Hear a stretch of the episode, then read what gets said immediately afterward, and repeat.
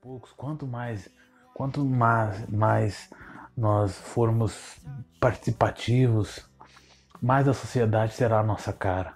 Né? Até porque isso é uma democracia. São muitas informações, nós somos bombardeados por informações né, a todo momento, de todos os lugares, e a gente pouco filtra todas elas. Ou seja, a gente aprende, a gente quer né, conhecer muito, mas aprender pouco, não é isso? Então eu acho que eu acredito. Né? Existe uma frase que eu gosto muito, talvez a que eu mais goste, que diz que todo excesso revela uma falta, não é isso? Então quando a gente fala sobre angústia e esta correria, eu acho que tem um filósofo que dizia que a angústia é a sensação do nada. Né? Então você vê, você vê que, que, você, responde a um paradoxo interessante, que ao mesmo tempo que você está ali, você está naquela vida corrida, fazendo tudo, aprendendo tudo, é, conhecendo tudo, né?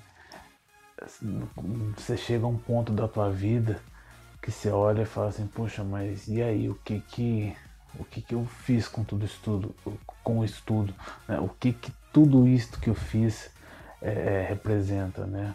Qual é o, a igualdade disto, né? Qual é o resultado, o produto de tudo isso que eu fiz? Aí você vai procurar e sua resposta talvez seja nada, né? Por isso você fica angustiado, né? A sensação do nada. Você faz tudo, você juntou muito de tudo, né? Só que sem profundidade, né? Ou seja, você conheceu de tudo, mas aprendeu nada. Né? E aí que vem aquela sensação de, de angústia, né? O que, que, eu vou fazer da minha vida? Né? É, é a hora sim de mudar. Essa é uma, uma eu acho que seria a forma de mudar, né? Essa experiência interna, esse autoconhecimento interno é que vai te fazer mudar. Entendeu?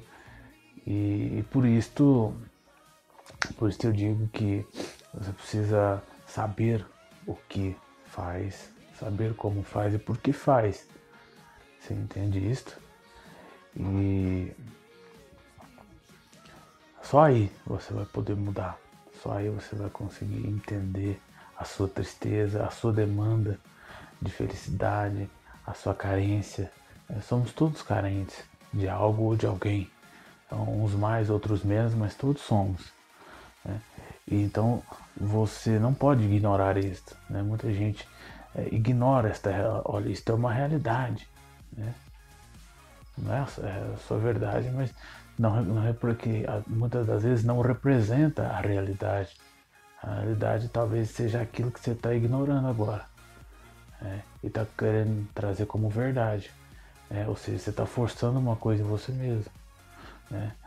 Enquanto isso vai te vai te causando cada vez mais uma bolha, né? vai te causando cada vez mais um sentimento de vazio, de tristeza. A sua, a sua angústia vai crescendo. Né? Então por isso volto. Né? Acho que a gente precisa procurar ser saudável. Acho que a gente precisa comer bem, né? dormir bem. Né? Acho que as ciências estão aí para dizer para nós qual a melhor forma de fazer isso hoje. A gente precisa comer bem, a gente precisa, a gente precisa saber o que, que importa. Né? É, o que, que, importa no geral. Né? Eu acho que a vida é a coisa mais importante que nós temos hoje. Né? Seja ela para um ateu, para um não ateu, para um, um, branco, para um negro, seja ela para todo mundo, a coisa mais importante que nós temos é a vida. Então é nosso dever cuidar dela da melhor forma possível. E as ciências estão aí para isso. Né? A nutrição, a, a medicina, tudo bem?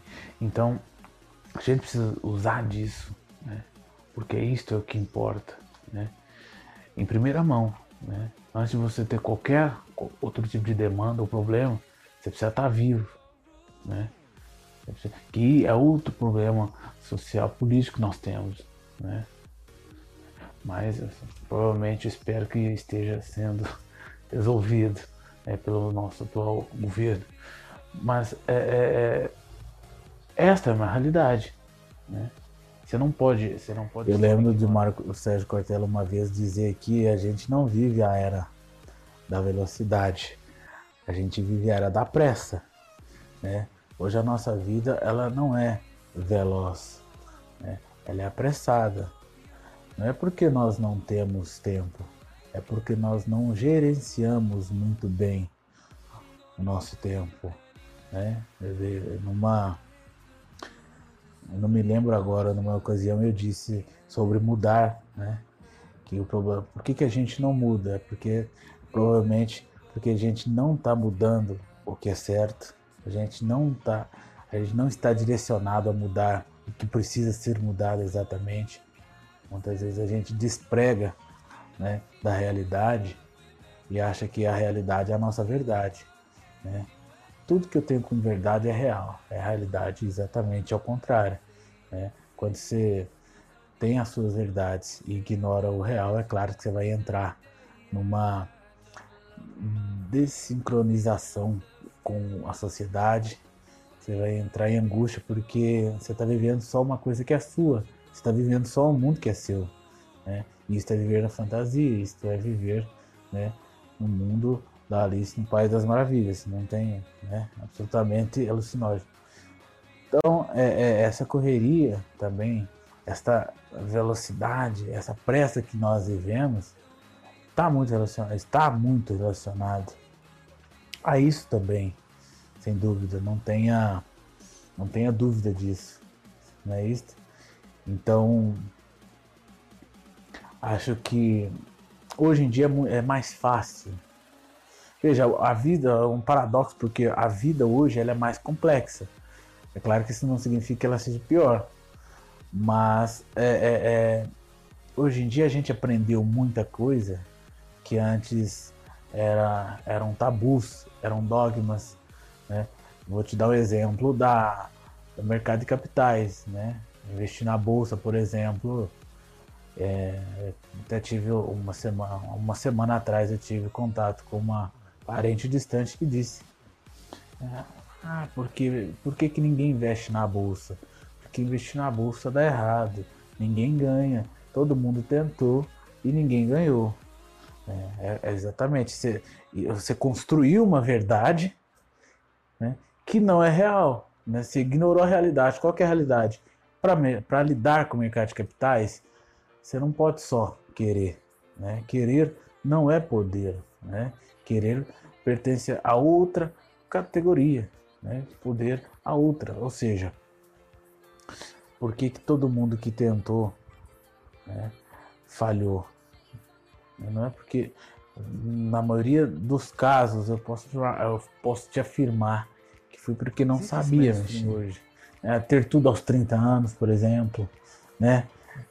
Algumas conquistas, algumas meritocracias né, que a gente vive hoje, é, vem dessa correria, né? Enquanto você, eu vou te dar um exemplo de, de, de como as pessoas elas fogem da realidade. Um, um cidadão vai para separa da mãe, passou na faculdade, ele é baiano e vai para Minas Gerais. Chegando lá, ele se solta, ele diz que é um cara livre e, e que faz o que quer e age da maneira que quer. Só que ele esqueceu da, da realidade. A realidade é o seguinte: quem é que paga? Eu acho, esse, eu acho esse, a, a equação mais perfeita para se entender a realidade. Quem é que paga? É. Então você não pode dizer que é livre. No meu entender, eu acho que a liberdade ela está diretamente ligada com o fato da sua liberdade e independência financeira. Tudo bem? Até então, você é uma criança. Né? Você precisa que alguém te sustente você. Você não é capaz de fazer isso. Mas você acha que a, a, tua mãe tem a obrigação, a partir de, depois você tem mais de 18 anos, você acha que a tua mãe ela, tem a obrigação né, de fazer isso por você. Isso é, isso é ilusório. Né? Você desconsidera essa informação e, e, e, vive. Né? Você desconsidera a realidade, é a realidade que enquanto você acha que é livre aqui, a tua mãe está ralando, está trabalhando, está custando a aguentar com 50 anos, trabalhando para te manter aqui. Esta é a realidade. São realidades diferentes. Né? Então, por isso que o conflito de geração vem muito a fundo nisso, fala, vem brigar muito com isso. Eu falo isso no meu livro, né? Isso é isso é muito latente hoje, né? Você não pode ser livre se quem paga para a, a, tua vida, quem paga as tuas escolhas, quem paga a tua possibilidade, é, é, não é você. Então, logo, você não é livre, né? Você está ali porque alguém está pagando. Né? E você tem que fazer o que tem que ser feito. Se você não quer fazer o que tem que ser feito, né? Isso, quem determina é quem paga. Então você passa a pagar aquilo que você gostaria de fazer e vive a tua vida, né? É, eu penso o tanto que é tri, o tanto que é um sofrimento para um pai, para uma mãe, porque a gente cresce, é, é, é, acredito que a gente a gente cresça com aquela sensação, olha, eu vou ter isto, vou ter isso, vou fazer aquilo, eu vou construir a minha vida. Aí vai lá, a pessoa tem um filho e vê que aquilo, que ter um filho tem o um efeito exatamente contrário daquilo que ela esperava. Né? Você, você trabalha, você cresce, você amadurece, você, você ganha dinheiro para ter o teu espaço, aí o teu filho vai e rouba o teu espaço. É ele agora é ele agora é o todo o espaço, né?